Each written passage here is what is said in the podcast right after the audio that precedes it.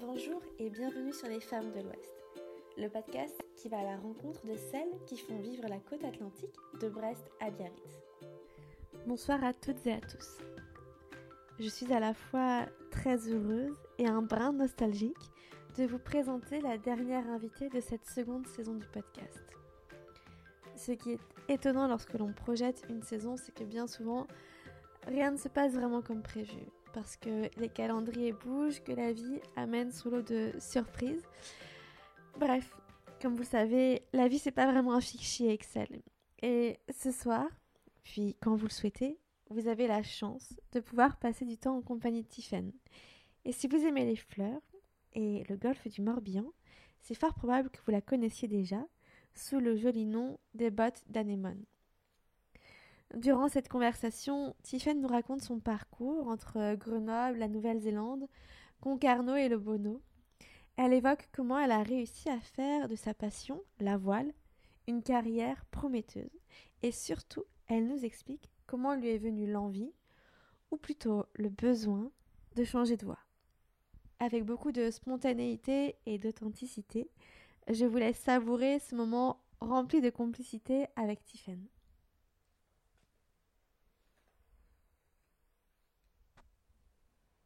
Bonjour Tiffen. Bonjour Ellie. je suis très très très heureuse euh, de te recevoir chez moi pour euh, ce dernier épisode de la deuxième saison du podcast. Bah, je suis honorée d'être le dernier épisode et de te rencontrer. Euh, je vais te poser la question que j'ai posée à toutes mes invités parce que c'était de circonstances, ça allait toujours et c'est un peu une politesse, mais comment vas-tu? Je vais super bien. Euh, je vais super bien à titre personnel parce que euh, il fait beau, on est enfin libéré, euh, on peut revoir les copains, profiter de la plage et de toutes les activités. Et puis à titre pro puisque euh, on, on, est, on a passé la fête des mères il y a une dizaine de jours et que ça s'est super bien passé, que j'ai eu plein de bons retours, donc, euh, donc je suis ravie. je me rappelle que quand je t'ai contacté, j'ai dit ouais, est-ce que ça te dit de, de qu'on enregistre ensemble? Et tu m'as dit oh là là, on fait ça après la fête des mères parce que là je suis dans le rush et euh, donc ça s'est bien passé. Bah ouais, c'était la première en fait, donc tu sais jamais vraiment à quoi t'attendre, à la fois en termes de commandes, à la fois en termes de qu'est-ce que les producteurs vont pouvoir euh, me, fournir et me donner comme fleurs, parce qu'il faisait pas beau, donc les fleurs étaient en retard. Et donc c'était un petit peu euh, l'anxiété euh, générale, quoi. je vais pas dire la panique, parce que je suis pas quelqu'un de paniqué, mais mais ouais, et du coup, en fait, ça s'est trop bien passé. Et, puis, j'ai pu rencontrer les gens mm. et, c'était un vrai bonheur, quoi. Trop bien. Mm. Alors, pour celles et ceux qui nous écoutent et qui ne te connaissent pas du tout, ils vont se dire, mais euh, on parle de fleurs, c'est quoi euh, Qu'est-ce que qu'est-ce que nous raconte Tiffen En fait, Tiffen, tu es derrière le nom euh, Les Bottes d'Anémone. Oui. tu as créé ton entreprise il y a à peu près un an, un an et demi. donc on va en parler beaucoup. Est-ce que juste avant de parler de fleurs et de rentrer dans le vif du sujet, tu pourrais un peu nous dire euh, d'où tu viens, ce que tu as fait et qu'est-ce qui t'a amené euh, peut-être jusqu'à jusqu'à ce parcours euh, de, fleuriste? Ok, ça marche. Et eh ben, hum, si c'est dur à résumer en de façon efficace et rapide. tu peux prendre ton temps. moi, je suis quelqu'un alors de passionné et je suis quelqu'un euh, défini par l'eau, la relation à l'eau. Enfin voilà, c'est un peu mon élément. J'étais bébé nageur, mais ça, je pense que ça compte pas. et, euh, et, en fait, j'ai toujours adoré la voile. J'ai toujours été attirée par la mer. Euh, j'étais, je faisais de la planche à voile et du kata quand j'étais petite. et en fait, petit à petit, c'est devenu un peu plus que que juste j'aime bien le bateau. Je me suis mis à être monitrice l'été, euh, à passer des étés entiers sur euh, des îles euh, au sud de la Bretagne à être mono de voile, puis responsable du site où il y avait l'école de voile, etc., etc. Et puis quand, quand il a fallu faire des choix d'études un peu, ben j'étais un peu généraliste. J'étais bonne élève, mais pas très bosseuse. et du coup, bah, je suis allée en école de commerce. Et en école de commerce, j'étais euh, à Grenoble, où en gros, on me prépare plutôt à être euh, dans les nanotechnologies et, euh, et la finance que à être dans un métier passion comme moi je pouvais être passionnée Et en fait, malgré tout, il y avait une, une, une asso de voile dans l'école. À Grenoble. à Grenoble, du coup. Et, et, en fait, je me suis vachement impliquée.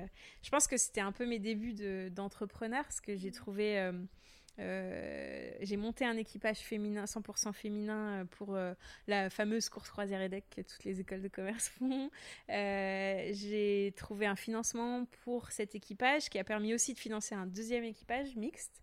et ainsi de suite. Et en fait, je me suis énormément impliquée dans, dans, la vie de cette association, au point de délaisser un peu la compta et le droit et compagnie qui m'intéressaient que moyennement.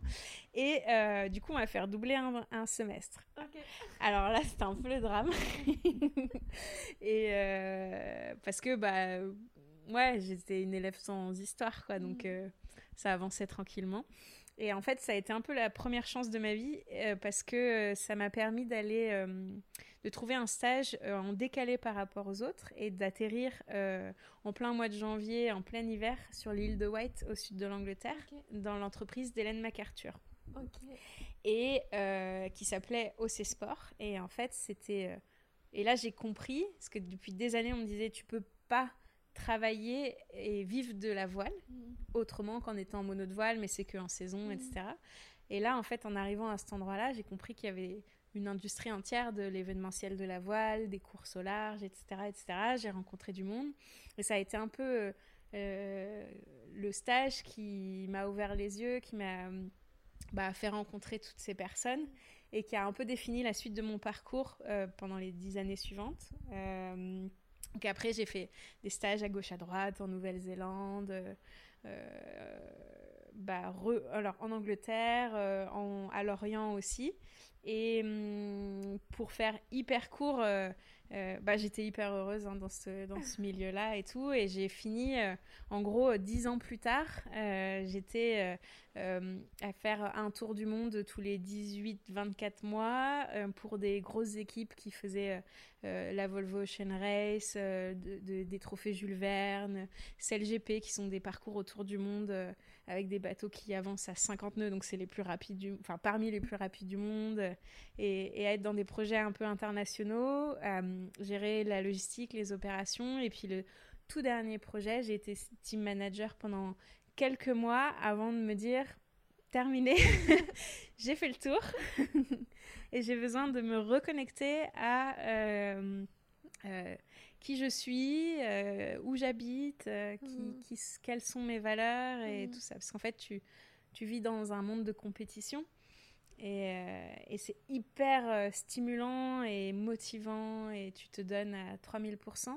Mais des choses futiles et pas essentielles à la vie deviennent essentielles. Et parfois, moi, il y a eu plusieurs fois dans les derniers mois où je me suis sentie déconnectée. Et donc il y avait une petite réflexion qui avait commencé euh, euh, à, dans un coin de ma tête, quoi. Et il a fallu beaucoup de temps. Et puis un matin, je me suis réveillée. J'étais à San Francisco. Et je me suis dit, bah, ma reconversion, ce sera dans les fleurs. Et pourquoi? Alors, j'ai cherché beaucoup depuis. Donc ça, c'était un matin euh, d'avril 2019. Ok.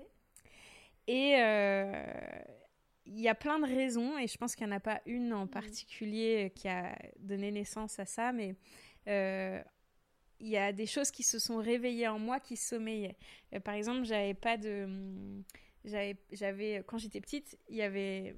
Ma grand-mère, elle avait un jardin, et elle l'a toujours, avec des rosiers jaunes, jaunes abricots qui sentaient tellement bon près de la porte d'entrée, et je les adorais. Et, quand j'ai essayé de réfléchir à pourquoi les fleurs, c'est un des premiers souvenirs qui m'est revenu de quand j'étais toute petite et que je chantais les, les rosiers de, ma grand-mère. Après, euh, un des éléments qui a aussi un peu déclenché, c'est euh, euh, en parallèle de toute cette vie à fond en compétition de voile, on a fait une petite rénovation sur un petit port du Morbihan, le, au Bono. Et, y avait, et j'ai eu mon premier jardin, en fait. et donc, euh, bah, alors, comme c'était quand même des, des, gros travaux, on a, on a tout. Enfin, il y avait des pelleteuses dans le jardin et tout. Donc, du coup, on a dû refaire le jardin. On a gardé, on a sauvé deux rosiers qui étaient cinquantenaires, mais sinon, le reste, on a tout refait. Et donc, en fait, petit à petit, bah, ça poussait. Hmm. et en fait, j'ai trouvé ça magique. et ça m'a totalement euh, euh, porté le regard, enfin, ça m'a déporté le regard sur euh, la verdure, l'environnement, le, le, un truc simple, de la pluie, du soleil, et ça pousse, et tu vois, des trucs totalement basiques. Et, et c'est, enfin, juste quand je dis basique, c'est pas un jugement, c'est la base. La base. et, et du coup j'ai adoré, j'ai trouvé ça magique, je me sentais bien, je me sentais ressourcée, calme. Et du coup, quand je rentrais d'événements où j'étais euh, pendant un mois en Nouvelle-Zélande ou un mois en Australie, que je revenais, j'avais la tête à l'envers, mm. littéralement. Et j'allais dans le hamac et je regardais le rosier pousser et j'étais calmée et je mm. me sentais bien et ça sentait bon. Et à chaque fois que je revenais, il y avait un nouveau truc qui avait poussé. Mm. Et je pense que ça, ça a vachement déclenché aussi. Et, euh, et puis, euh, peut-être que ce qui a fini de me convaincre, c'était San Francisco et cette espèce d'esprit euh, hippie, local. et ils sont vachement dans, dans, dans cette mouvance-là, les farmers market et tout. Et du coup, bah, c'est sur place que ça a dû tilter comme ça dans ma tête, de se dire, bah tiens, ce sera des fleurs et, et voilà quoi. Trop bien. c'est quand même assez, assez incroyable parce que donc là, tu as raconté ton parcours on s'est déjà rencontrés bah, il y a quelques jours, la semaine dernière. Enfin bon, quelques semaines, on va dire c'est comme ça. Euh, et tu m'as expliqué en détail vraiment tout ce que tu as accompli, réalisé pendant ces dix années dans le secteur de la voile et dans la course large. En fait, tu as fait une progression incroyable. Euh, tu as monté les échelons. Euh, tu es arrivé au top niveau, entre guillemets, de ce que pouvait être ton métier. c'est quand même assez assez incroyable de se dire que en fait voilà tu as passé quelques mois en tant que team manager et là tu t'es rendu compte qu'en fait euh, non c'était plus ça euh, comment tu as réagi enfin ou comment tu as euh, dépassé hmm. ce cap de se dire waouh ma passion en fait ben entre guillemets j'en ai fait le tour peut-être professionnellement ou du moins pour le moment ça me convient plus Comment tu as digéré euh, ce, moment en fait? Tu poses euh, exactement une, une, vraie question et que j'ai mis plusieurs euh, mois à, comprendre. Et En fait, il y a eu la première réaction, genre j'adore les fleurs, j'adore la nature. J'ai besoin de créativité dans ma vie parce que j'étais devenue une, Quand je dis une machine d'Excel, c'est une machine d'Excel. C'est-à-dire que même mes choix personnels, je faisais un Excel avec un code couleur. Enfin, j'adorais ça j'avais zéro créativité euh, au quotidien. Euh, c'était que des, chiffres et tout ça. Et, euh, et de l'efficacité, efficacité. Et en fait, j'ai peut-être perdu le fil de ma pensée là. comment j'ai comment j'ai passé le cap de ça? Et eh ben en fait, c'était c'était pas évident parce que les premiers réflexes c'est mais c'est un monde que j'ai jamais. Les fleurs, j'avais jamais envisagé ça comme un métier. C'est un monde que je connais pas. Personne dans mes proches, dans mes amis, dans ma famille, dans mon histoire, euh, je connaissais personne qui était dans ce métier-là. Je connais, je pense que je connaissais personne dans l'artisanat tout court, en mmh. fait, euh, de créateurs et tout. Je les connaissais de loin, mais pas pas tant. Et euh, et en fait, je suis partie de tu es euh, une des peut-être la plus jeune euh, team manager française dans un circuit international. Euh, tu fais partie du, du, board d'une association qui promeut les femmes dans la voile professionnelle. Tu t'inspires des, des jeunes. J'ai un copain qui m'a dit ça. Il m'a dit Tiffany, tu peux pas partir maintenant.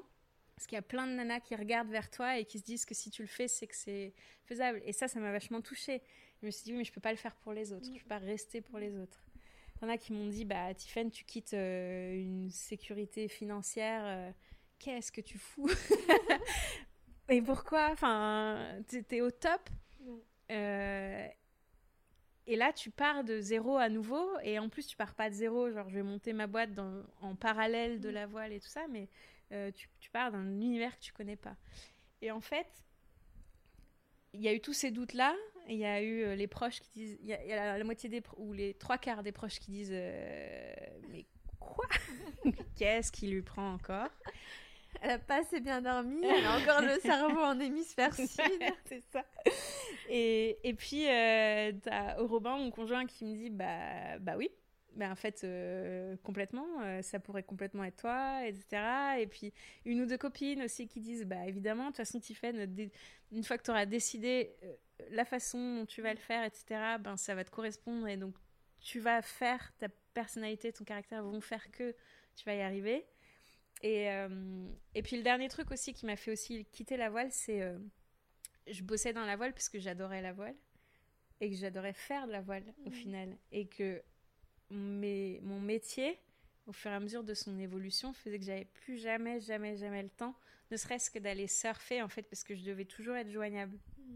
Euh, si le bateau dématait en plein milieu de, du Pacifique, il fallait que je sois joignable pour pouvoir réagir, pour pouvoir euh, gérer, euh, je sais pas, des visas, des, des hôtels, des prévenir les familles, des marins, etc., que tout allait bien, etc., etc. Et du coup, je pouvais même pas couper mon téléphone euh, deux heures dans la journée. Donc, aller faire du bateau et risquer de pas avoir de réseau, c'était même plus euh, une option dans, dans, mon emploi du temps. Et, et, ça me manquait. Et du coup, je dis maintenant souvent, j'ai quitté la voile pour pouvoir faire de la voile, mais pour moi. et c'est le cas maintenant, ça y est, j'ai le temps. Trop bien.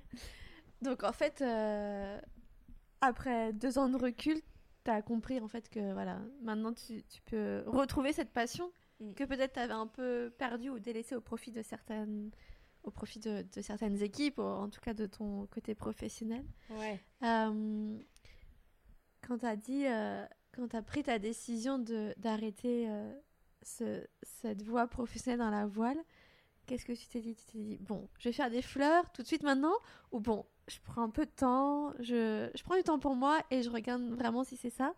Ou est-ce que. Enfin, comment tu t'es projeté? Alors, il y a l'idée qui est née. Et après, je me suis dit, oui, je peux pas me lancer euh, comme ça. J'y connais trop peu de choses pour comprendre euh, ce que ça impliquerait comme changement dans ma vie. Il y a ce que je sais, il y a les, les pré, préjugés de se dire ah bah un fleuriste c'est une boutique et c'est euh, euh à 3h du mat tous les matins etc etc c'est ça hein, quand on te dit euh, machin et fleuriste oh il doit se lever tôt et aller mais sauf qu'en fait bon bah ça dépend de où tu habites déjà parce qu'on n'a pas tous un ringis euh, avec les fleurs comme ça et et du coup j'ai pendant 6-8 mois j'étais toujours dans la voile et j'y passais. Je pense que c'était dans un coin de ma tête et que ça commençait à travailler euh, dans un coin de ma tête, même si j'avais pas beaucoup de temps libre. Euh, mais hum, je faisais des rencontres, j'échangeais euh, avec des assos comme Entreprendre au féminin Bretagne, qui m'a pas mal guidée dans les rencontres, des petits ateliers à gauche à droite et tout. Et en fait, le jour où j'ai décidé, c'était un 23 décembre bah, du coup 2019, donc c'était 8-9 mois après. Et, euh, et, là, je me suis dit, bon, je suis obligée de stopper ce que je fais dans la voile parce que j'arriverai jamais à me dégager assez de temps pour créer une entreprise euh, euh, aussi à la façon dont j'ai envie de le faire. mais je peux pas démarrer du jour au lendemain. Donc, je stoppe la voile et je me donne 6 mois pour lancer mon entreprise dans les fleurs. Et donc, bah, j'ai appelé 20 minutes après, j'ai appelé l'équipe avec laquelle j'étais. Euh, heureusement, c'était entre deux saisons, donc c'était le bon moment aussi pour partir. Je les ai pas, et je pense que je l'aurais pas fait, je les aurais pas lâchés en pleine saison. J'ai dit bon, moi c'est terminé. On fait une passation rapide des dossiers importants, mais ça y est, je suis partie ailleurs et ça servait plus à rien en fait.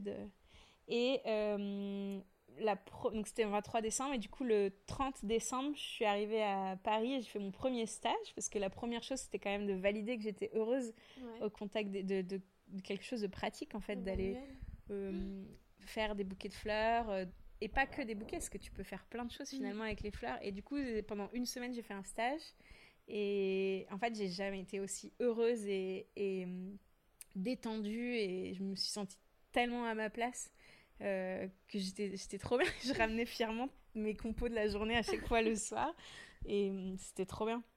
Et après, bah, tous les six mois qu'on suivit, euh, mm. euh, business plan et tout, quoi. Et en fait, tu es tombé euh, en plein confinement, donc tu as monté tout ton business plan et tout ton... tes six mois sont tombés en plein milieu de, de, ce confinement l'année dernière. Donc, tu as, as, fait partie des personnes qui ont profité de, de ces mois pour, pour faire un changement de, de, de cap professionnel. En fait, je crois qu'il y a beaucoup de personnes qui se sont retrouvées comme ça. comment tu as fait? Donc, tu avais des études de gestion, de finance, donc tu savais à peu près, mais comme la fleur, c'était un domaine qui t'était, on va dire, inconnu. Mm. Euh, par où tu commences? Ben ouais, euh, c'est clair que c'est une bonne question. Euh, j'ai fait une école de commerce, mais je pense que j'ai vraiment été formée à intégrer une grosse entreprise de la défense et pas à monter ma boîte. Je, pense, hein, c'est pas une critique vis-à-vis de l'école où j'étais, mais voilà. Mm. et mais par contre, je suis hyper méthodique et de par mon parcours, je suis rigoureuse, je sais monter un projet, tenir un projet, etc. Donc, donc en fait, euh, je me fais des listes, je me fais un planning et je me dis, bon, euh, première étape, bon, je veux travailler les fleurs. Bon, bah alors bah, je vais aller apprendre. donc je me suis formée. Après, je me suis dit, bon, alors moi, je vais travailler que de la fleur française. Mm. Donc et, là, la première réaction, pareil, des gens, c'est bah, en fait, tu peux pas travailler toute la... en hiver, il n'y a pas de fleurs, etc., euh, etc. Je me dis, bon, bah, il faut que je me fasse mon propre avis. Mm. Donc là, je suis allée sur le site du collectif de la fleur française. J'ai répertorié et j'ai pris les numéros de téléphone et les adresses de tous, tous les producteurs en Bretagne. J'ai pris ma petite voiture et je suis allée les voir pendant une semaine, euh, les rencontrer un par un. On était en janvier, donc euh, ils étaient dispo et c'était pas dans mm. le rush de la production. Ils ont été adorables. Et je me suis dit, bah ouais, en fait, ça se tente. Si je dois fermer en, en janvier parce qu'ils ont personne n'a de fleurs, bah je préfère, euh, euh, en fait, je préfère ne, moi aussi fermer en mm. janvier et rester fidèle à ma promesse de 100% fleurs françaises. Et au moins, euh, et moins voilà quoi. tu respectes tes valeurs. Ouais, ouais, ça c'était hyper important. Du coup, ça c'était l'étape 2, rencontrer les producteurs, me, me, faire une idée de quand à quand je pouvais bosser. Et puis après, euh, on était euh, d'autres formations à gauche à droite. Puis après, on est arrivé début mars. là, ça commence à sentir un peu le roussi euh, du confinement et tout. Et du coup, en fait, c'était pas mal parce que je pense que j'allais partir dans tous les sens. Trop de choses, à, trop de monde à rencontrer, trop de mmh. choses à faire. Et, et, du coup, bah, je me suis retrouvée à la maison avec mon joli jardin qui poussait toujours autant et mon ordi et du temps et mm. en fait, euh, je me suis dit, bon, bah, ok, alors bah, je vais m'occuper du business plan. Mm. Et du logo, enfin tout ce qui était plus la partie administrative, le mm. logo, euh, etc. J'étais pas prête à avoir un site internet parce que je savais pas encore tout à fait. Euh, je sais pas si j'avais un nom à ce moment-là. Peut-être que je démarrais à avoir un nom, le nom Les Bottes d'Anévon. Mais... On en parlera d'ailleurs de ça. et, et, du coup, le confinement a fait deux choses. Il m'a fait écrire un business plan. Et du coup, bah, pour ça, je suis allée sur Internet, j'ai cherché euh, comment on fait un business plan. Et du coup, je me donnais euh, deux jours par partie.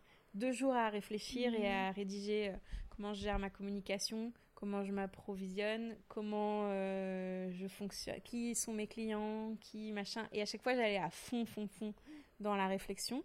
Et puis, je me suis retrouvée début mai à suivre aussi. Euh, je suivais du coup plein de webinaires et tout parce que c'était mm. pas mal du coup mm. confinement pour ça. Et il y avait un, j'allais dire un gars mais un pro quoi, qui donnait un webinaire sur euh, le business plan. Et je me dis tiens, je suis un peu à court d'idées, je suis un peu à sec là, je sais pas s'il est bien, pas bien et tout, je vais suivre son webinaire. Et en fait ça m'a reboosté et j'ai pris contact avec lui et il m'a aidé pendant quelques semaines en courant mai juin et il m'a aidé à finir c'est-à-dire qu'il m'a mis un peu face aux questions que j'allais me poser moi pour mon fonctionnement. Mhm. Et, euh, et, il m'a aidé pour le prévisionnel, on a bossé ensemble. Après, il m'a aidé du coup euh, par rapport au bah, finaliser le dossier, euh, aller face aux banques, etc. Etc. Et, et, et, après, en fait, mi-mai, bah, je me sentais carrément prête à démarrer mais j'étais pas du tout prête. en, théorie, tu étais prête. Ah bah moi j'étais prête là, le bouquet le lendemain, tout ça quoi. mais euh, parce que j'étais, ça faisait des mois, des mois, ça commence, mm. bah, ça faisait déjà un an. Un an. Que dans ma tête c'était présent, donc pour moi c'était largement. Au final, la réalité c'est que ça faisait cinq mois à mm. peine. Mm. Euh, et euh, en fait, bah, je voulais y aller, mais alors bah, du coup il faut un site internet. Qui dit site internet, il faut des conditions générales de vente, donc il faut trouver euh, l'avocat euh, qui va te faire ça euh, à ta façon, parce que je fonctionne tellement différemment mm. que que bah, il fallait des conditions générales de vente adaptées. Après, il faut le compte en banque pour que tout fonctionne bien, le logiciel de facturation qui est relié à tout ça. Et en fait, bah, le tout tout combiné fait que je suis la, mon entreprise elle a été officiellement euh, enregistrée euh, au RCS euh, le 1er août. Et puis après on était en août donc j'ai démarré en septembre. Officiellement quoi. Officiellement. Ouais. mais finalement c'était un bon timing? C'était trop bien. Je pense que hum, alors tout le monde me dit que c'était très rapide et tout mais au final dans moi je sais dans ma tête que ça date de mm. plus longtemps que que mm. les six mois de création. Mm. Et, mais c'était un bon timing parce que l'événementiel avec le Covid, euh, surtout moi j'étais positionnée sur des projets de tour du monde, bah, il n'y avait plus rien. Donc j'aurais rien fait de cette année-là euh, au niveau mm. voile. Et euh, la partie fleurs, si tu veux, tous les fleuristes qui avaient beaucoup de mariages, etc., se sont mis à donner des formations. Il y en a qui faisaient des webinaires, il y en a qui faisaient des workshops, des mm. ateliers où tu vas deux, trois jours. Et du coup, c'était une année vraiment propice à se mm. former, à rencontrer. Les gens avaient du temps, avaient de la dispo et de l'énergie. Et donc, c'était l'année parfaite de transition. J'aurais pas pu rêver mieux, en fait. Trop bien, trop bien. J'ai pas fait exprès. et c'est pas le confinement qui a déclenché, contrairement à pas mal de gens hein, qui ont été déclenchés grâce au confinement. Moi, ça datait de un an plus tôt, mais le confinement m'a quand même vachement aidé à, à traverser et à être efficace dans cette année-là. Trop chouette. Et du coup, on arrive en août et là, l'entreprise, enfin en septembre, l'entreprise est. Les papiers sont nickel, tout, euh, tout, est, tout est prêt. Euh, le premier bouquet? Le premier bouquet. Et eh ben, alors, alors, la réalité, c'est que mon premier bouquet, je l'avais fait euh, pendant le confinement. Je faisais mhm. des petits, des petits bouquets au marché du Bono. Pour un peu tester euh, bah, moi me faire la main à titre personnel, euh, parler avec les gens, leur expliquer la fleur française, les co-responsabilités, mm. tester moi euh, des emballages, etc. Et, et c'était vachement bien. Et ben alors, le premier matin où je suis allée au marché du Bono, j'étais en panique totale. J'avais peur. c'était fin avril, il me semble, de 2020.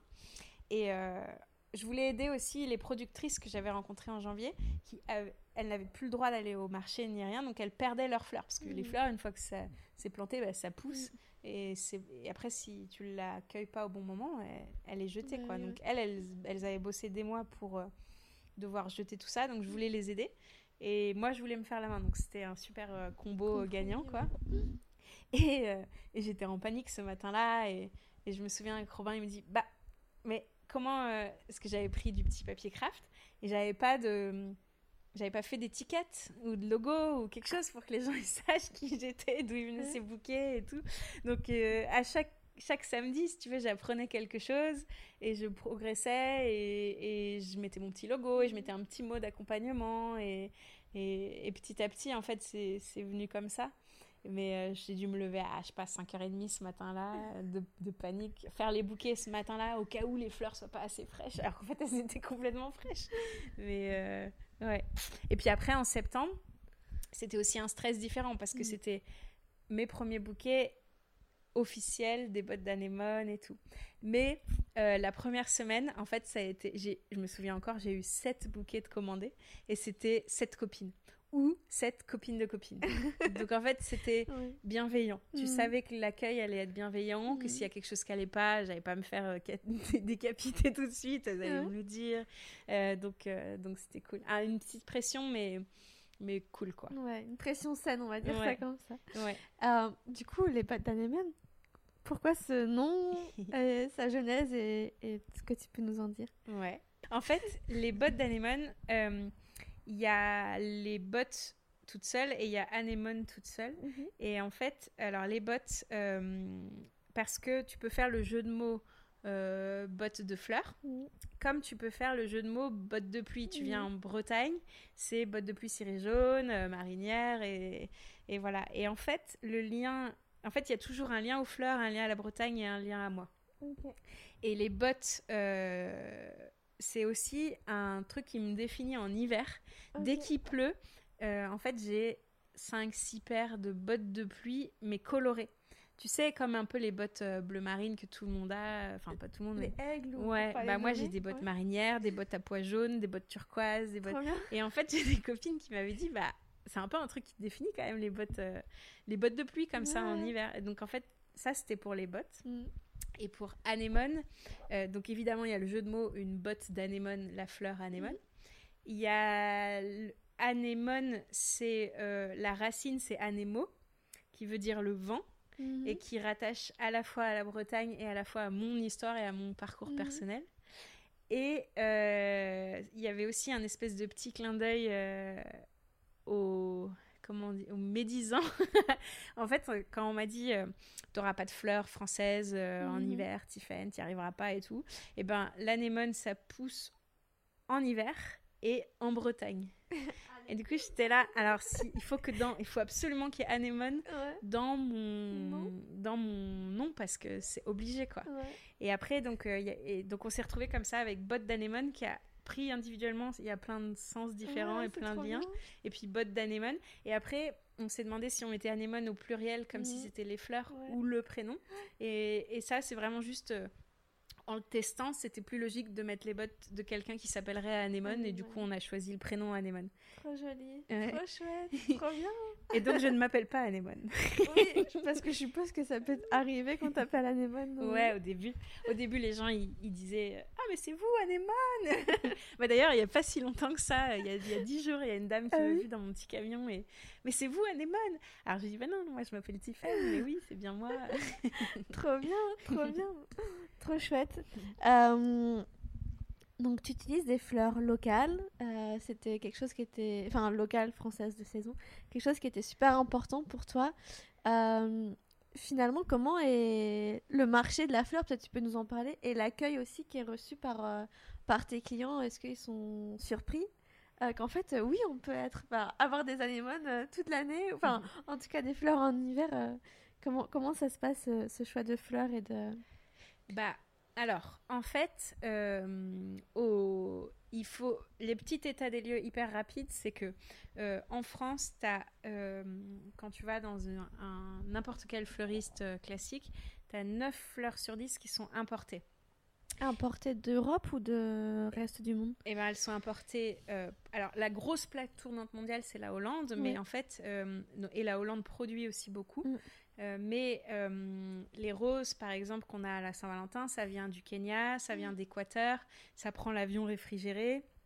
Euh, c'est pesticides à gogo, aspergés par l'air, intégré aussi dans l'eau d'irrigation directement. Donc en gros, ça pollue et ça flingue la santé des gens qui produisent là-bas parce que c'est de la c'est une industrie les fleurs en fait on voit on voit un joli petit bouquet mignon mais en fait c'est une industrie hyper polluante derrière. Euh, avion réfrigéré, quand ça vient de Hollande, tu peux dire ah c'est mieux, c'est moins loin, mais en fait euh, ils font des des, bah, des hectares et des hectares de serres qui sont éclairés artificiellement et chauffés artificiellement jour et nuit, hmm. euh, même en plein hiver. Donc en gros, ta rose de Saint-Valentin, tu vois. et, et, donc en fait, bah, c'est c'est un peu comme beaucoup d'industries qui se sont mondialisées. Hein. Tu vas chercher là où il y a le bon climat qui fait que ça pousse mm. mieux, mais du coup au prix de plein de, mm. d'autres choses. Et, et, euh, et, du coup, voilà, ça c'est le constat. Et moi, je me disais, bah attends, moi, Tiffen, euh, j'aime l'océan, je, je, protège l'océan. Enfin, mm. depuis toujours, je, je, déteste être dans un endroit où c'est pollué, il faut que je ramasse, enfin voilà. Et, et, je vais changer de métier et puis en fait je vais changer de métier pour un truc où on parle de pesticides, d'avions réfrigérés et de, et de lumière artificielle euh, et c'est totalement faux. Moi j'allais vers les fleurs pour euh, bah, ce lien à la nature et à mon petit jardin, tu vois, il est toujours dans un coin de ma tête le jardin. Et, et, du coup je me suis dit bah non pas possible. Et là un petit coup d'arrêt qui a pas duré très longtemps parce qu'une fois j'étais dans la salle d'attente euh, de ma gynéco, je crois. je l'avoue enfin. Euh, et il y avait, est-ce que c'était un Paris Match ou un gala ou un truc comme ça? Et il y avait un article sur le collectif de la fleur française. Et sur ce mouvement du Slow Flowers. Mm. Euh, qui euh, bah, tentait de faire renaître cette filière française de, bah, de la fleur responsable, de la fleur de saison. donc le fait de, de mettre des roses dans les bouquets bah, au moment où c'est l'été, donc juin, juillet, août, etc. Euh, le, d'essayer d'avoir le moins de pesticides, le moins de produits chimiques, les engrais verts, tout ça. Et là, je me suis dit, ah bah oui, ça oui, ça, ça me va. et donc, bah, je suis hyper curieuse, donc je suis allée sur leur site le soir même, et, de là, je me suis dirigée par là. Mm. Et en fait, après, tu peux tu fais un peu ce que tu veux quand tu es fleuriste. Tu t'approvisionnes de la façon dont tu veux. Donc il y a la Hollande qui écrase le marché parce qu'ils ont une, une logistique hyper, hyper bien rodée. Mm. Tu as des camions qui tournent dans toute la Bretagne. Tous les deux jours, tu peux avoir des fleurs qui arrivent au pied de ta porte. C'est trop bien fait. Mais, euh, mais moi, je voulais vraiment euh, que des fleurs françaises. Et je me suis dit, et on y revient à mon fameux hiver sans fleurs là, mm. je me suis dit, bah non, les bottes d'anémone, ce sera des fleurs françaises. Et puis en fait, ce sera que des fleurs françaises au fur et à mesure de mes rencontres avec les producteurs aussi. Et euh, jamais de fleurs étrangères. Quitte à avoir parfois des bouquets avec un peu moins de variété de fleurs. Tu vois, en hiver, parfois, c'est que anémone et renoncule, mais c'est aussi tellement beau. C'est trop beau. bah oui, on mm. change la couleur, on mm. change, enfin, tu vois, les, associations. Mm. Mais, euh, et du coup, c'était vraiment ça mon, mon, mon concept, et, de me dire, bah, en fait, euh, euh, ouais, et si, c'est pas grave si. tu vois, à partir de novembre, les, les, producteurs en Bretagne, ils ont plus forcément de fleurs. Euh, parce que bah, le climat fait que. Mm. Euh, alors, il pleut, ça c'est bien, mais il n'y a plus assez de lumière en mm. fait. Et donc, euh, et puis bah, les végétaux, ils, dorment. Mm. Et, tu, et c'est le moment où ils font leur plantation pour bah, les premières tulipes. Vers février, les premières tulipes, elles arrivent. Et en Bretagne. Et du coup, là, j'ai découvert que bah, il y avait le Var qui prenait le relais. Parce qu'en fait, le Var, à mon grand désespoir, ils ont trois mois d'avance sur nous au niveau climat, quoi. Ils ont du soleil. bah ouais, et il fait chaud, il fait mm. doux, mm. carrément doux, mm. beaucoup plus d'ensoleillement. Quoique, je crois que Brest a plus d'heures d'ensoleillement hein, que je sais plus trop où dans le sud. Mais en gros, il fait doux et, et ils ont. Euh, c'est un des bassins producteurs de, de la France de fleurs. Euh, mais euh, et donc en fait, bah du coup pendant toute la période d'hiver, du coup je me suis rapprochée des producteurs du Var qui m'envoyaient leurs fleurs et, euh, et j'ai réussi à passer tout l'hiver avec euh, des à proposer des bouquets de fleurs. Et en fait c'était trop cool parce que en plein hiver tu penses pas forcément aux fleurs. Et donc les ça ah, illumine les journées. Ça remplace les bougies quoi. Bah oui c'était ou alors as ta bougie le soir et ton bouquet la journée. Il y a eu les confinements qui ont fait que les gens ils avaient besoin d'un petit réconfort aussi. Et en fait, bah ouais, là, tu vois, je peux le dire. Je viens de fonctionner un an mm. euh, avec que des fleurs françaises. Mm. Et mes bouquets, ils n'ont pas été euh, trop tristes ou mm. trop au contraire. J'ai un style un peu coloré. trop bien. coloré et joyeux. Donc, euh, bah, je suis fière en fait de. Je suis fière de ça, je suis fière de l'avoir prouvé. Euh, après, c'est pas hyper facile tous les jours parce que la logistique, c'est. Il n'y a pas du tout un camion comme les Hollandais qui se baladent toute la Bretagne à dire coucou, tu veux mes fleurs de Paimpol Non, non. c'est un peu la bataille pour euh, accéder aux fleurs des producteurs. Euh, j'essaie d'en parler beaucoup pour sensibiliser les gens, mhm. justement. Et en fait, ouais, tu me demandais tout à l'heure les, les réactions des gens. Il y a ceux qui savaient pas et qui, du coup, d'office se disent non, mais. ok, on va faire que ça. Ok, prise de conscience énorme, quoi. Et j'avais fait une petite série de vidéos en début mm. d'année pour vachement en parler et elle a énormément résonné. Euh, et puis, il y a ceux, et ça, ça a été. Euh, euh, ça m'a touchée et après, ça m'a rendu un petit peu fière. les gens qui m'ont dit en fait, je savais et je n'achetais plus de fleurs par conviction. Et vous me faites redécouvrir et re-aimer et recroire en cette filière. Et donc, ils achetaient plus de fleurs, ils offraient plus de fleurs, et ils, offraient d'autres choses, quoi. Mhm. Euh, parce qu'ils savaient que, en fait, un bouquet de fleurs classique, ben, c'est mhm. dégueu pour la planète. Et on n'a pas parlé du plastique, tu vois, mais pas pareil, il y a plein de plastique. Euh. Mhm. Et, hum, et, du coup, euh, c'est plutôt hyper bien reçu, les bottes d'anémone, parce que, et cet engagement de fleurs 100% françaises, parce que ça répond à, à un besoin. Et hum, et puis franchement, il y a vraiment... Enfin, tu sais, il y a eu cette prise de conscience... Euh, euh tu manges pas de tomates en hiver, euh, machin, bah, c'est un peu la même chose, quoi. tu prends pas de roses en hiver. Il y a d'autres fleurs. Il y a, y a d'autres fleurs, trop belles. Mm. Donc, euh, Trop bien. c'est cool de suivre les saisons et de. Bah, ça nous reconnecte tellement à la nature. Enfin, c'est... Et c'est ton idée. Enfin, c'est de là d'où vient ta reconversion. C'est de ce contact avec la nature, Ouais. avec les saisons. Mm. Parce que comme tu avais une vie à 100 à l'heure où tu changeais d'hémisphère euh, en permanence, euh, Ouais, ça- C'est clair. euh, Moi, j'avais un rythme où j'étais en été tout le temps. bah ouais. Parce qu'en hiver, j'étais dans l'hémisphère sud beaucoup. Ouais. Donc j'étais en fruits rouges tout le temps. J'avais ces espèces d'habitudes totalement déconnectées du rythme d'une année, et d'une saison et de la nature normale, quoi. Ouais, tu suivais plus du tout le rythme de la nature. Ouais. C'était le rythme des courses. C'était le rythme des courses Ouais. et le rythme de où est le vent et où, où sont les bonnes Ouais. conditions pour naviguer. Et, et voilà, quoi. Tiffany, j'aimerais qu'on parle d'un sujet, euh, parce qu'on en a parlé quand on a fait notre petite promenade à la Trinité-sur-Mer il y a quelques jours, euh, de cette euh, importance, nécessité essentielle à apprendre à dire non. Ouais. Euh, parce qu'en effet, quand on se lance, on est plein d'entrain, on a envie de dire oui à tout parce qu'on se dit que peut-être on peut louper des choses. Euh, comment toi, tu as vécu ces premiers mois, cette première année? Est-ce que tu as réussi à dire non? Est-ce que c'est quelque chose que tu apprends toujours, même si je sais qu'on l'apprend toujours, mais comment tu envisages ou comment tu, tu perçois cette, euh, cette injonction de dire euh, désolé, mais non Et comment tu le transmets? Comment tu le dis? Ah ouais, c'est compliqué de dire non. Et c'est compliqué de dire non aux autres, et c'est compliqué de se dire non. En tout cas, pour moi, de me stopper, c'est compliqué. J'arrive pas toujours. Et, euh, et notamment beaucoup au niveau professionnel, parce que euh, j'ai toujours été bah, justement dans ces projets de compétition, et donc de, de- il faut aller de l'avant, il faut progresser, il faut euh, euh, faire ça. Le, le, tu sais, le, le petit truc en plus qui va faire que tu auras plus de chances de gagner telle course ou telle course ou de faire gagner ton équipe, etc. Et du coup, euh, je suis arrivée euh, dans ma nouvelle entreprise et dans ma nouvelle vie avec cette mentalité-là malgré tout, parce que ça fait quand c'est ancré en toi, euh, il faut un sacré paquet de temps pour t'en débarrasser. Mm.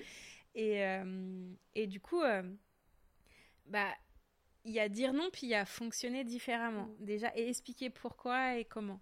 Et moi, ça a été mon premier défi euh, de dire euh, non, je n'ai pas de boutique, voilà pourquoi. Euh, je n'ai pas une boutique. Ah, parce que la première est Ah, vous êtes fleuriste, bah, où est-ce qu'on peut vous trouver Ah, bah, Je vais venir vous voir. Bah, désolé, vous n'allez pas me trouver.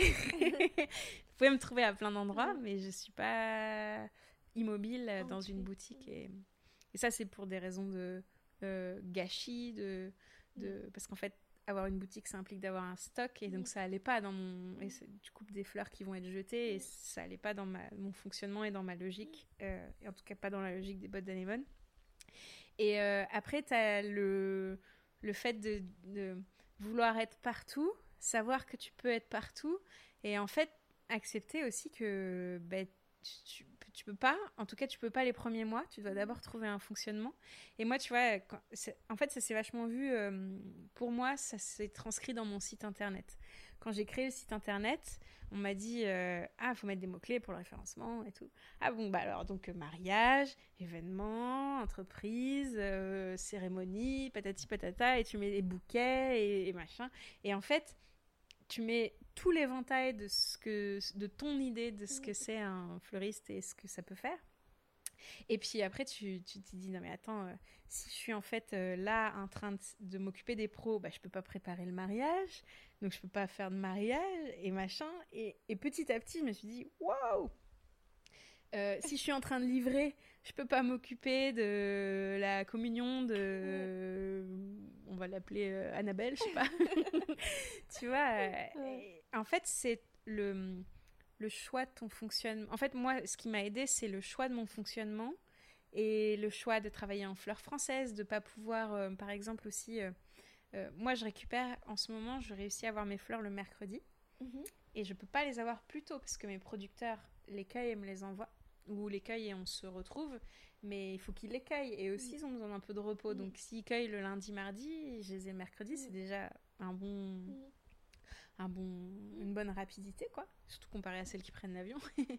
Sûr. et, euh, et en fait, euh, au début, c'était euh, Ah ouais, est-ce que Tiffany, tu peux me faire un bouquet pour, pour demain? Bah oui, mais j'ai plus de stock, j'ai commandé que en fonction des trucs. Et je voulais dire oui. Et je me mettais en difficulté d'aller courir chez une productrice, trouver des fleurs, mais elle avait pas les fleurs, ou alors elles étaient trop. Euh, tu te mets en difficulté en fait à vouloir répondre à oui à tout le monde. Et après j'avais ah bah Tiffen, euh, on voudrait une livraison dimanche ou une livraison lundi. Et, et moi dans, dans je me disais bah non en fait je propose des fleurs fraîches qui arrivent vraiment chez le producteur si je les propose cinq jours plus tard, bah, ils vont pas avoir la même qualité que ceux qui les ont eu le mercredi, jeudi, vendredi, tu vois. Et donc au début, je disais oui, et je faisais un peu de tout. Et, et à la fois, en termes de rythme, je me, je me suis épuisée. Mm. Et à la fois, j'ai failli prendre un risque de qualité. Mm. Et pour moi, c'est hyper important. Mm. Euh, les gens, ils te découvrent, ils aiment bien, ça change, mais pour qu'ils continue à aimer ton produit et ce que tu proposes. Il y a à la fois l'humain, bien mm. sûr, et la relation humaine, mais il y a aussi le fait que le produit leur ait plu et qu'il ait duré. Mm. surtout qu'un bouquet de fleurs, c'est quand même plutôt éphémère. Mm. Euh, et donc, s'il a duré, ils vont le remarquer. Et donc, si tu leur donnes le lundi un truc qui a déjà 5 jours dans les pattes, ben voilà. Du coup, j'ai appris à refuser euh, le samedi, dimanche, lundi et mardi, puisque je reçois mes fleurs que le mercredi. Et, et en fait, et à l'expliquer.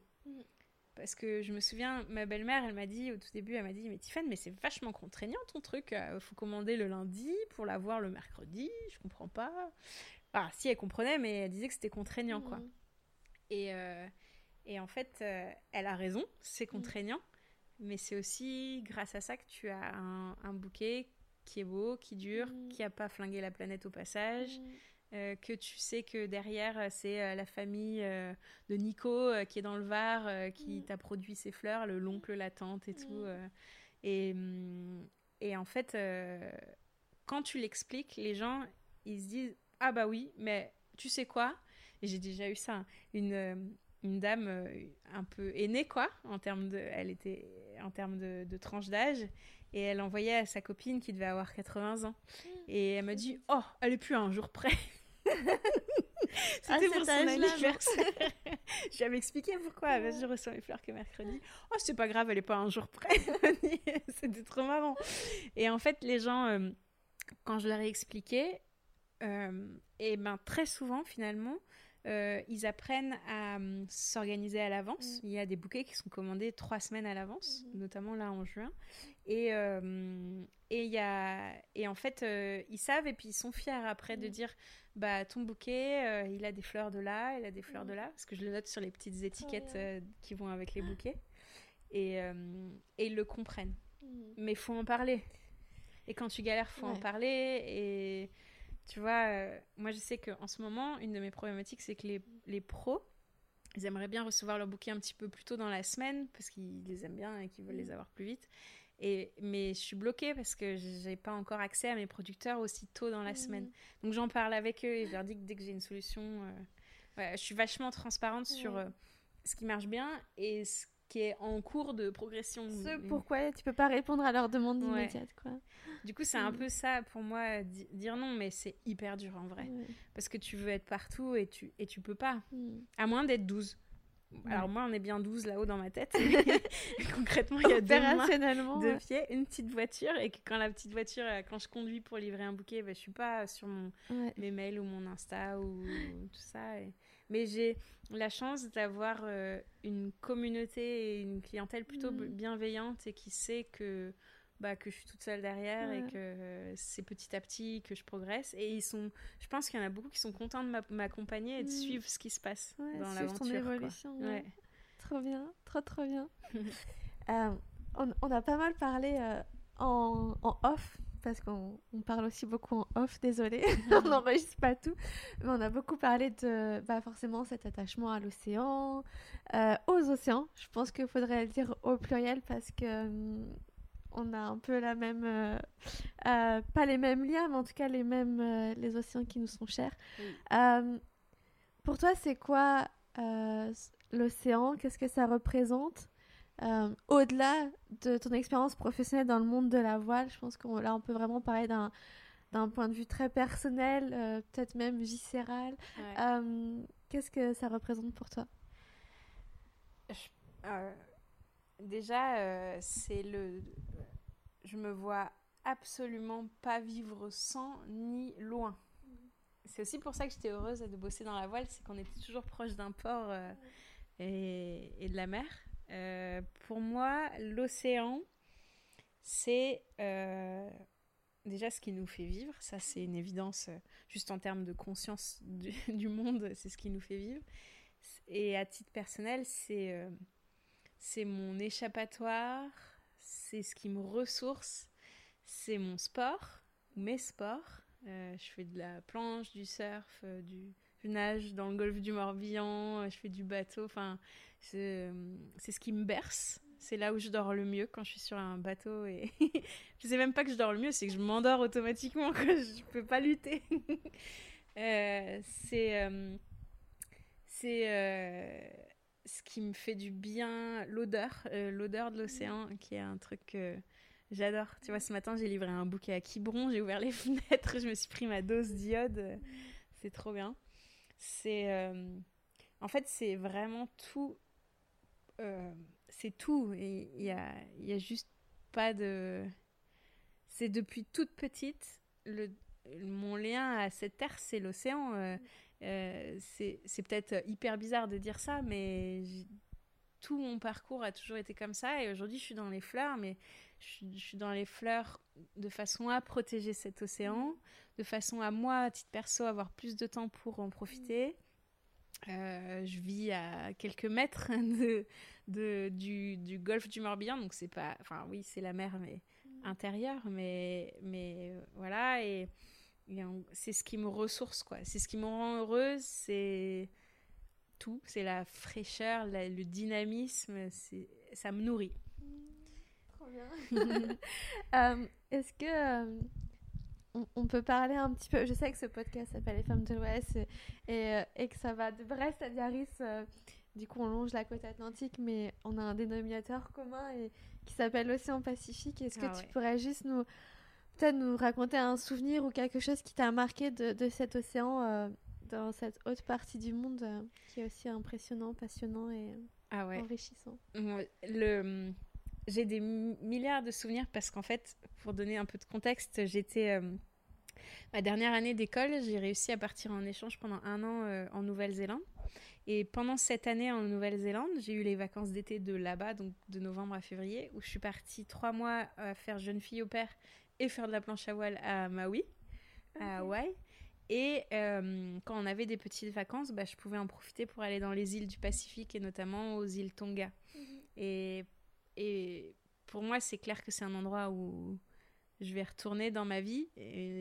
Mais je sais que je retarde le moment. Enfin, c'est pas que je retarde, mais je veux choisir le moment où je vais y retourner parce que je sais que je suis pas sûre d'en repartir déjà. Mais il y a plein de souvenirs. Je pense que un des souvenirs les plus forts euh, qui résonnent intérieurement, c'est euh, les baleines mm.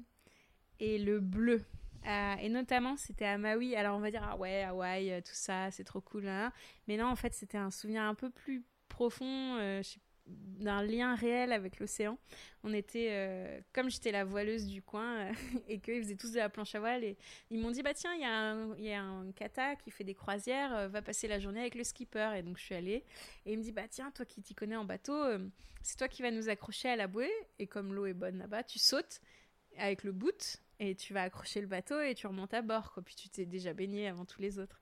Et hum, je saute, et la bouée, elle était un peu sous l'eau, et j'entends les baleines pour la première fois de ma vie.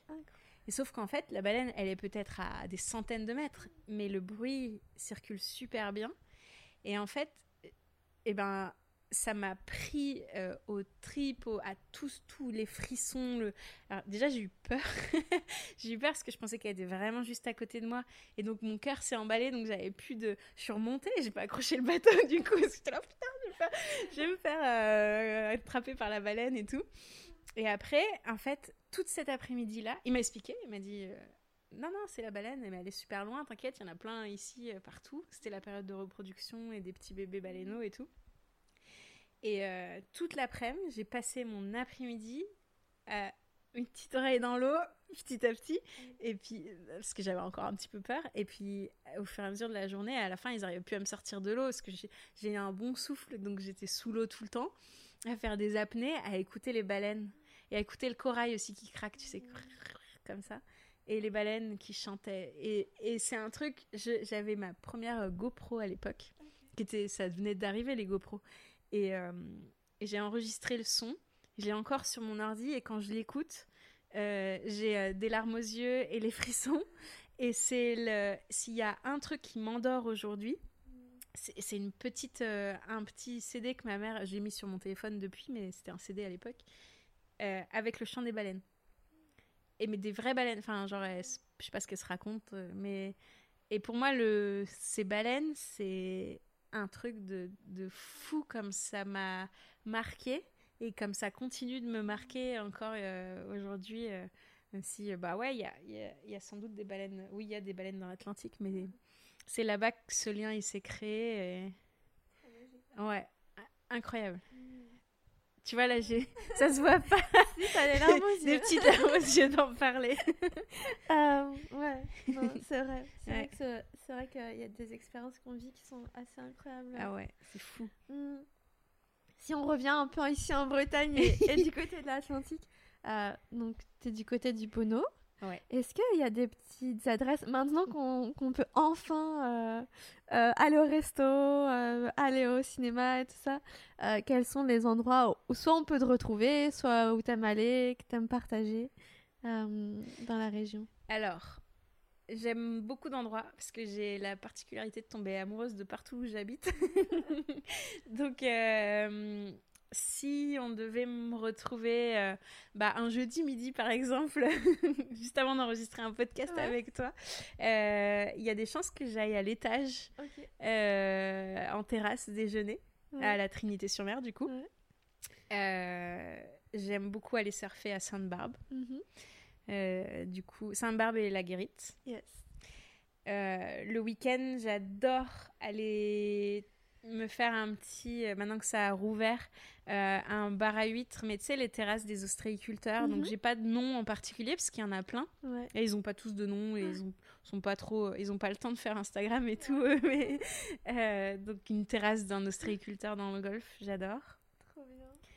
Euh, un soir de semaine, je peux être en train de nager avec euh, mes copains de la SNSM autour du Nil en entraînement de nage. Trop génial. Euh, je peux être aussi, on peut me retrouver sur un petit muscadet gris dans quelque part dans le golfe ou à Watt. Et qu'est-ce qu'il y aurait sinon comme petit resto ou j'aime tellement d'endroits que c'est difficile d'en sélectionner un, mais Manger une glace à la Trinité sur les quais aussi, j'adore. Parce qu'elles sont vraiment très bonnes. la cour d'orgère La cour d'orgère, ouais, à la Trine. C'est trop bon. Hein. Trop bon. Surtout celle euh, au fruit de la passion qui me rappelle mes petits voyages là-bas dans le Pacifique. Des balades et des petites gourmandises en gros quoi. C'est l'histoire de ma vie quoi. Ah, c'est fait pour ça. Euh, il y a juste deux dernières questions que je veux te poser. La, L'avant-dernière, ça serait peut-être euh, un conseil que tu auras envie de donner à celles, ceux qui nous écoutent et qui eux aussi ont peut-être un, projet derrière la tête. Ils sont peut-être pas à San Francisco, mais ils ont quelque chose qui, qui germe là-haut. Qu'est-ce que tu donnerais comme, euh, comme conseil? Euh, Déjà, de pas forcément écouter les gens qui vont dire que c'est pas possible. Mm. parce que moi, il y a 12 ans, on m'a dit c'est pas possible de vivre de la voile et en 10 ans j'ai prouvé que c'était largement possible et que c'était super. Ensuite, quand j'ai dit je voulais bosser dans les fleurs, on m'a dit c'est pas possible, tu vas pas en vivre. Et au final, bah, on n'est plus très loin de la vérité. En tout cas, je suis super heureuse d'avoir fait ce changement. Donc, pas forcément écouter ceux qui disent que c'est pas possible, parce que c'est pas possible dans leur conception des choses, mais toi, tu vas peut-être créer une conception des choses qui fait que ça devient possible. Euh, d'aller à la rencontre de gens qui le font, même si c'est des gens qui le font d'une autre façon. Parce qu'en fait, si tu, tu vas apprendre une façon que tu veux pas forcément faire, mais du coup, tu sauras pourquoi tu veux pas la faire. Et tu ne seras pas sur ton préjugé de ah non, je veux pas fonctionner en boutique parce que machin. Mais en fait, non, je sais parce que j'ai échangé avec un tel, un tel, un tel, et eux, ils avaient ça comme difficulté. C'est des choses que je veux pas retrouver dans mon quotidien, tu vois. Euh, et bah, d'être prêt à beaucoup bosser et à vraiment beaucoup bosser. Parce que moi, j'étais déjà une bosseuse à la base et je, je considère que ouais, je lui mets beaucoup d'énergie et de temps. Et d'être prêt à être douce dans ton cerveau si vous êtes à l'aise avec ça, ça va. et d'avoir un joli petit carnet pour noter plein de choses dedans. Parce qu'il faut savoir aussi hiérarchiser. Euh, c'est trop bien d'avoir des idées et ça veut dire que on est à sa place. Enfin, pour moi, quand j'ai mon cerveau qui se remet en route et qui c'est que j'ai bien dormi, c'est que j'ai, je me sens ressourcée, j'ai peut-être fait un peu de yoga ou je suis peut-être allée nager ou du surfer et du coup euh, c'est que je me sens bien du coup, parfois, il se remet en route, mais pas forcément sur le truc que j'étais censée faire à l'instant T. Et donc, je note et je me dis, bah, ok, ça va dans le thème de ça et je le traiterai à tel moment. Et c'est pas grave de pas le traiter tout de suite, mais juste de savoir euh, le noter. Parce que après, tu vas faire 15 autres trucs et tu vas oublier, alors que c'est dommage, c'était peut-être une bonne idée ou une belle rencontre à faire. Et noter les choses, ouais. Noter et puis savoir se dire que, ouais, ok, ça j'aime bien et on fera après. Pas se laisser submerger par ses idées. Ouais. c'est ce que quand tu. Bah, en tout cas, moi, dans ma tête, c'est comme ça. C'est si je les note, je peux les oublier, c'est pas grave, elles sont quelque part. Mm. Je peux y retourner mm. tranquillement après. Trop bien. Euh, dernière question. Et euh, j'aime beaucoup cette question. c'est pas vraiment une question finalement, mais ça l'est quand même un peu. Qu'est-ce que. Euh, un mot. Un mot pour définir le littoral atlantique?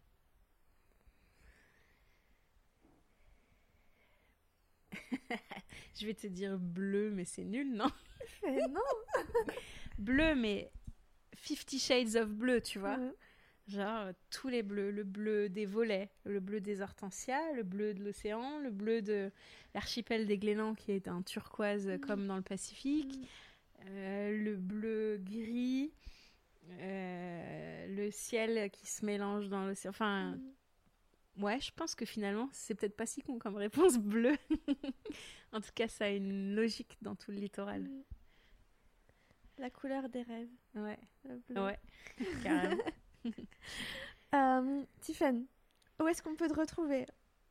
Alors, dis-nous tout. Euh, on, alors, la façon la plus facile de me retrouver, c'est d'aller me suivre sur les réseaux sociaux parce mhm. que quand il, il, se passe des choses euh, un peu ponctuelles, bah, c'est là que j'en parle le plus mhm. rapidement.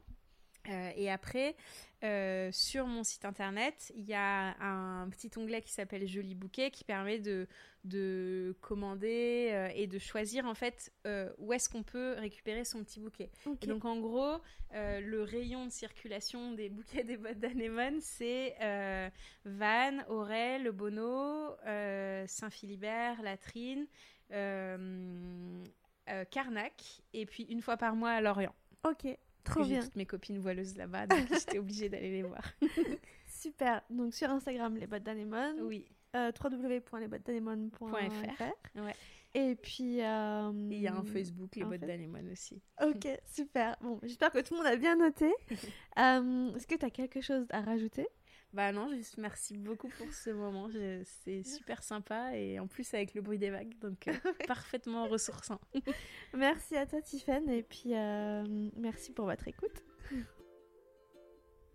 Merci beaucoup pour avoir écouté ce dernier épisode de la saison. Et parce qu'il me reste encore quelques petites choses à vous dire, on se retrouve la semaine prochaine pour un monologue, histoire de clôturer l'année comme elle a commencé. Si vous aimez ces conversations à l'inspiration iodée, vous pouvez faire plusieurs choses pour nous aider à le partager. Laissez 5 étoiles sur Apple Podcast, en parler autour de vous, à vos collègues, vos amis, votre famille ou sur les réseaux sociaux. Je suis Elisabeth Madoré et vous pouvez me retrouver sur Instagram à lesfemmesdelouest.podcast.